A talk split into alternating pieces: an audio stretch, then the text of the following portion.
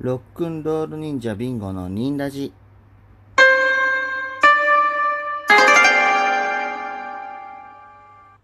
はい、えーこんばんは、えーロックンロール忍者というバンドでドラムをやってます。ビンゴです。よろしくお願いします。はい。えっとですね、これはですね、えーロックンロール忍者の近況とか、あと僕個人の日頃の出来事とか、えーあと感想とかに、えー答えていけたらなと思ってやってます。はい。えーっとですね、日曜の8時にいつも8時らへんに出すようにしてるんですけど、なんでそうしてるかっていうと、あの、まあ僕がですね、個人的にまあ YouTube の自己紹介動画でも話したんですけど、あの日曜の12時からやってる乃木坂工事中とか、あと欅って書けないとか、日向坂で会いましょうとかが大好きなんですよね。はい。毎週楽しみで。で、その、もう夜の12時からなんで、あのーそれはまあ、乃木坂とか出てくるテレビの番組なんですけど、でそれで楽しみに。で、まあ、その12時前の10時とか11時とか、ちょっと暇だなと思ったんで、で、なんか同じような人とかいて、その人たちの暇つぶしになったりしてくれたらいいなと思って、日曜8時にあげるようにしてます。はい。でですね、ロックンロール忍者の、えー最近の活動としてはですね、えー東急ケーブルテレビさんの、スペース TV というところでですね、ギャラリー世田谷233関連アーティストの PV が流れるようになってるんですけど、その中で、えーロックンロール忍者もハイカラトイロという曲で参加させていただいてます。えーまあ見れるのはあと少しで、まあ YouTube にも残ってるんで、あの、まあ一応見ようと思えば YouTube の方でも見れるんですけど、まあよかったら、あの、ご覧いただいて、で、感想とかコメント書いていただけたらなと思ってます。はい。あと、インスタとツイッターの方でですね、あのー、1ヶ月前ぐらいに撮影した、あのーまあ、写真が、僕らの、えー写真がアップされてますね、新しいのが。はい。で、結構綺麗な感じで、まあ、音楽性とかと似たような雰囲気で、あの映像撮れてるので、よかったら、それもご覧になった感想とかも書いていただけたらなと思ってます。あとはですね、9月の、えー3日の木曜日にですね、えーうちのバンドのリーダーの彦忍者さんが、えーやってる世田谷233のチャンネルの、えーロックロール忍者 TV というところですね、あのーそれが9月3日に、えー放送されますので、えーぜひご覧になってください。え僕個人の、えー最近の出来事としてはですね、先週、あれですね、えー下北沢クラブ251の方に、万力さんのライブを、えー見に行かせていただきました。えーうちその先ほど話したうちのリーダーの彦忍者さんと一緒になんですけど、えーまあなんかこういう状況になってから初めてライブハウスに行ったんでどういう感じかなと思いながら行ったんですけど、まあ入り口であの検温とアルコール消毒をしっかりして、で、なんかアプリか何かにこう名前登録かな何かして、で、えーまあライブ以外の時はちゃんとドアを開けてライブハウスの中を換気してて、はい。で、まあ、ライブ始まったら、それぞれがまあ、こうスペースを保って、えー間開けながら声を出さずに、こう、クラップとか、あと、手を上げたりとかして盛り上がるっていう、もう体揺らしたりして、なんか、そういう新しい、なんていうんですかね、ライブハウスの形っていうのを、こう、見ましたね。うん。まあ今後ね、あの、これを収束して、こう、どんどんもっといろんな方法とか、こう距離とか考えたりとかして、こうできるようになったら、で、また最終的にね、元の戻れたらいいなとは思いますけど、その新しいこういう状況下でもなんか、こうやっぱり生でライブでバンドの演奏を聴くっていうのはやっぱ全然違うんで、そういうライブハウスとかで、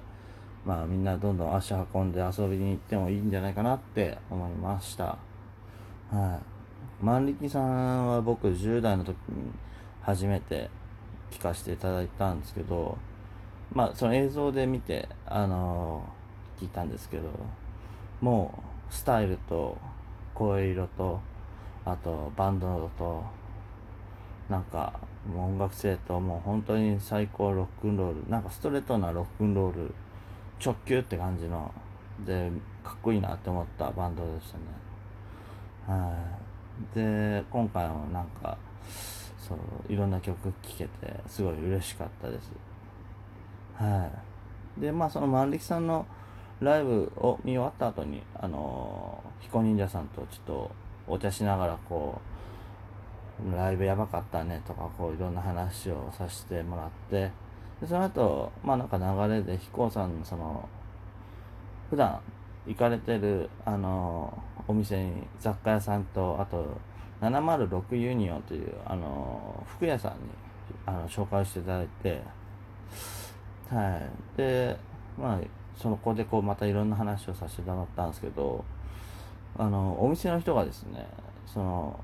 彦忍者さんが入ると、あ、どうもって、まあ、彦忍者さんも普通に、あれなんですよ、私服でカジュアルな感じで入ってるのに、彦さんが挨拶したら、あ、忍者さんって店員さんが言うんですよね。なんか、それがなんか、あもちろん僕も忍者なんですけど、その、普通の格好をしているのに、もうなんか、名字みたいに、あ、忍者さんって店員さんがこう、言うっていう、その、日頃の生活に忍者が溶け込んだ会話っていうのに、ちょっとびっくりしながら、はい。ちょっと僕もそうなるように頑張らなきゃなと思いましたね。はい。でですね、えー、まあ、先週2曲ぐらいギターを弾かせてもらったんですけど、今週もなんかちょっと1曲ぐらい弾けたらなと思って、はい、ギターを用意しました。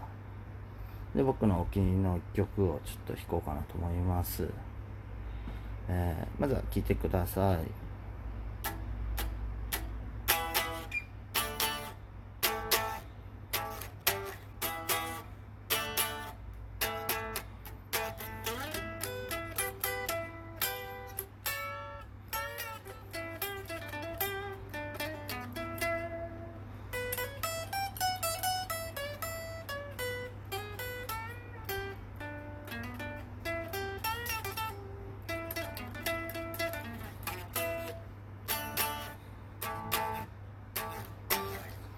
いやー、久しぶりに弾いたんで、ちょっと、下手ピッピですけど、はい。えー、サンハウスさんのキングスネークブルースっていう曲ですね。僕大好きな曲で。はい。まあなんか、あの、僕、九州出身で、まあ、大分ですけど、九州いろんなアーティスト出てて、で、そんな、まあ、ローカルの中の一つに、あのまあ今の人はあまりわからないかもしれないですけど、メンタルロックっていうビートがあって、でもそれはすごくこう、例えばこっちで食べる豚骨ラーメンみたいなもんで、あのいろんなところに影響を与えたと言ってて、そんな中でも、まあ、こっちの豚骨ラーメンでも、例えば、あのいろんな豚骨ラーメンあると思うんですよ。家系だったりとか、あと、まあ、一蘭みたいなのとか、あと、博多天神とか、みたいな豚骨ラーメンとか、まあ、いろんな豚骨ラーメンあると思うんですけど、そんな中で、まあ、先週話した、あの、和倉さんとかだと、もう店の前通るだけで、あ、これ豚骨やねっていう、まあ、苦手な人は苦手なあの、匂い、独特の匂いとか、そういう、こう、あるんですよね。その、独特な感じが。そのメニューとか見なくても、あ、ここ豚骨ラーメンのお店やねっていう。で、それがやっぱりなんかこう、まあ、僕の中で、そのメンタルロック、いろんなバンドの方いらっしゃって、で、中でもやっぱりこのサンハウスのキングスネークブルースの、この、ここの、このラインっていうか、この、なんていうんですかね、もう、まあ、鮎川さんが弾くっていうのもあるんですけど、その やっぱりねこう九州の豚骨やねっていう感じの匂いがしてくる感じがしますね。で、まあ、ここのっていうこのラインあのさっき僕全然ちょっと弾けてなかったですけどそこもなんかこう歌ってるような感じで。な屋台の何ていうんですかね。九州まあ行ったことある人は分かると思うんですけどね。九州のラーメンの豚骨とやっぱこっちのラーメンの豚骨全然違ったりするんですけど。そうなんですよね。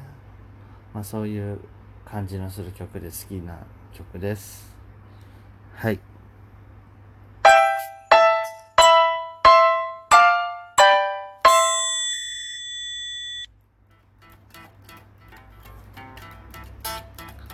今日は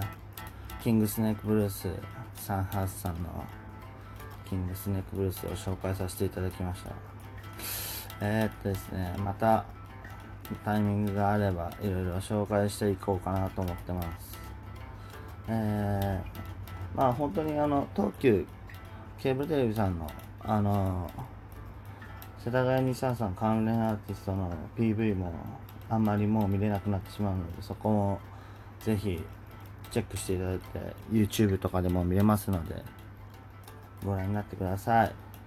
ではまた来週も聞いていただきたいと思います。ニンニン。